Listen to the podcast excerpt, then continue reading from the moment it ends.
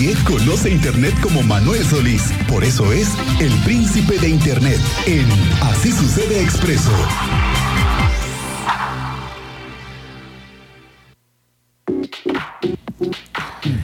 Mi querido Manuel Solís, ¿cómo estás? Muy, buenas, tardes. Muy bien, señor Álvarez, muy contento de que por fin sea viernes. Este viernes un poco más tranquilo, afortunadamente ya se siente fin de semana, como que ya después de las 2 de la tarde ya es fin de semana, ya cuenta como descanso. Ya prácticamente estamos quebrando el día, el viernes y entrando al fin de semana. Oye, fíjate que yo he escuchado mucha gente que me pregunta cómo es el tema del almacenamiento. Ahora todos los dispositivos, y lo estábamos platicando el otro día aquí con el community, ya hay teléfonos que te dan un tera de almacenamiento. Al menos los iPhones ya tienen un tera. En el caso de un Android, pues tú lo puedes expandir porque también tienes oportunidad, ¿no? Que tienes tú la, posibilidad de expandir la memoria. Pero, ¿cómo empieza a ser una necesidad tener tus documentos, tus archivos, tus fotos, y ahora que grabamos todo, en dónde lo puedes tener que no te sea tan costoso? La forma más fácil para guardar grandes cantidades de datos para la gente que me escucha es, por supuesto, los discos duros externos. Un disco duro externo ya se miden en terabytes. Un terabyte son 1024 gigabytes. Un terabyte, un disco de un terabyte debe costar más o menos entre 600 y 800 pesos. Es la mejor forma de tener cosas que uno no va a ocupar muy, muy a menudo, tener estos discos externos de un terabyte, pero tiene que tener mucho cuidado, ya sea que usted graba sus cosas de manera externa en un USB de alta capacidad o en un disco duro externo de alta capacidad, es importante que no los, digamos, los descarguen su información y los guarden en un cajón, porque existe una cosa que se llama data rot, que es como que los datos se pudren y se terminan por podrir. O sea, si uno no, esos datos con cierta frecuencia no conecta el disco duro para ver que estén bien, terminan por devastarse, terminan por tener fallos. Si uno deja un USB guardado en un cajón durante cuatro, cinco o siete años, cuando lo vuelve a utilizar es muy posible que no funcione, que los datos que tenía ahí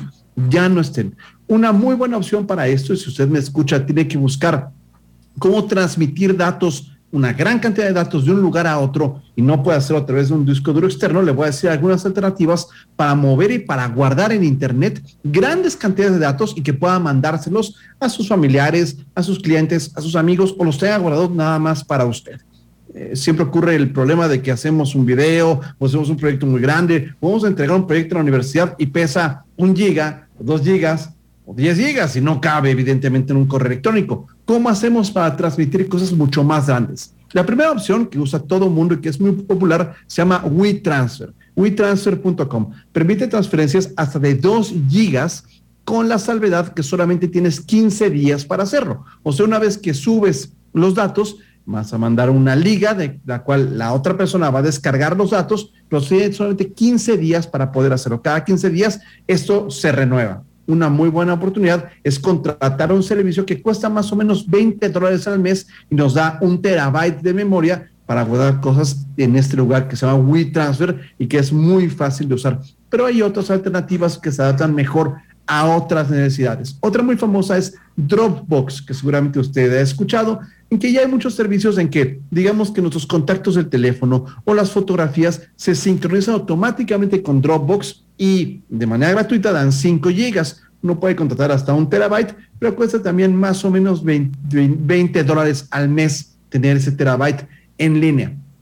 Hay otras opciones mucho más baratas, pero un poco más arriesgadas. Les puedo recomendar mega.nz. Mega.nz es un servicio que da también hasta 10 gigabytes libres en Internet, gratuitos, y cuyo servicio de un terabyte cuesta solamente un dólar al mes. Es muy efectivo pero los servidores se encuentran en Nueva Zelanda y pueden no ser muy rápido. Además de que Mega en otros momentos se ha visto involucrado en procesos legales a nivel internacional, lo cual no nos, eh, no nos sorprenderá que un día a otro Mega lo fueran a cerrar y perdiéramos toda la información que tenemos ahí. Eso también puede ocurrir. Pero por último, si usted tiene una gran cantidad de datos que tiene que guardar en Internet y que no va a acceder a ellos de manera muy frecuente, lo mejor es una cosa que se llama un archivo glaciar un glaciar como estos de hielo de Amazon. Es un servicio también conocido como S3 de Amazon, que permite grabar grandes cantidades de datos en la nube de Amazon de manera eterna, se quedan ahí para siempre, pero la transferencia de datos no es muy rápida y nos van a cobrar unos centavos de dólar cada vez que accedamos a esta información. Entonces, para archivo muerto, por ejemplo, o para cosas que quiere guardar para siempre y no va a estar accediendo con cierta frecuencia, el servicio de Amazon de Glaciar OS3 funciona increíblemente bien. Como Oye, puede ver, dígame. Y pero dime, ¿cómo, ¿cómo piensas que en 10 años va a seguir existiendo ese mismo disco duro eh, en Amazon, por ejemplo? O sea, como vamos teniendo esta, esta diversidad, al rato una de las empresas acaba de dar eh, su funcionamiento, su vida útil, y cómo, cómo puedes tener la garantía de que Google, por ejemplo, si tú almacenas todo en Google o en Amazon, se van a quedar para siempre. Al menos, bueno, es imposible decir para siempre. Lo que le puedo decir con mucha seguridad es que en el caso de los servidores de Amazon, nuestra información no vive solamente en un disco duro en un solo lugar. O sea, ellos tienen muchas réplicas, digamos, muchos servicios de, de- de- de soporte para evitar que se pierda un solo bit. Y hasta ese momento, en esa arquitectura que tiene Amazon, se basa una tercera parte de Internet. Gran parte de las páginas web, por ejemplo, que contratamos, aunque contratemos con un servicio que nos vende el espacio, ellos están comprando también espacio en Amazon. Los servidores de Amazon son más o menos una tercera parte de todo cuanto hay en Internet en el planeta. Entonces, claro, usted sabe que las máquinas no tienen palabra de honor y que de un día a otro pueden fallar, desaparecer, morirse, venderse las empresas pero es mucho más seguro, al menos para muchas personas, tener nuestros datos en un servidor seguro de Amazon o de Google que tener un disco duro en nuestras casas que, ya sabe, tienden a romperse, a caerse. Y si uno tiene niños, de repente dejé un USB aquí, ahora dónde está, ¿no? Que es una Sí, cosa sí, que sí, ocurre puede acabar en con un mucha vaso con chocolate en un día y tú no Es sabes en dónde acabaron todos tus archivos.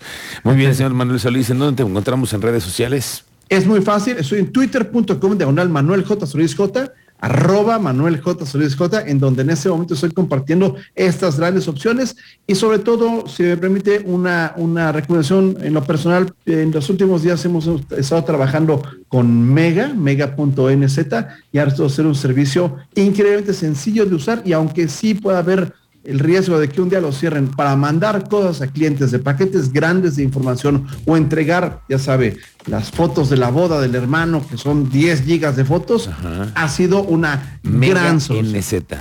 Mega, como de mega cable, en mega.nz. Muy bien. Gracias, señor Solís. Muy buenas tardes. Que tengas excelente fin de semana. Igualmente, gracias. Gracias.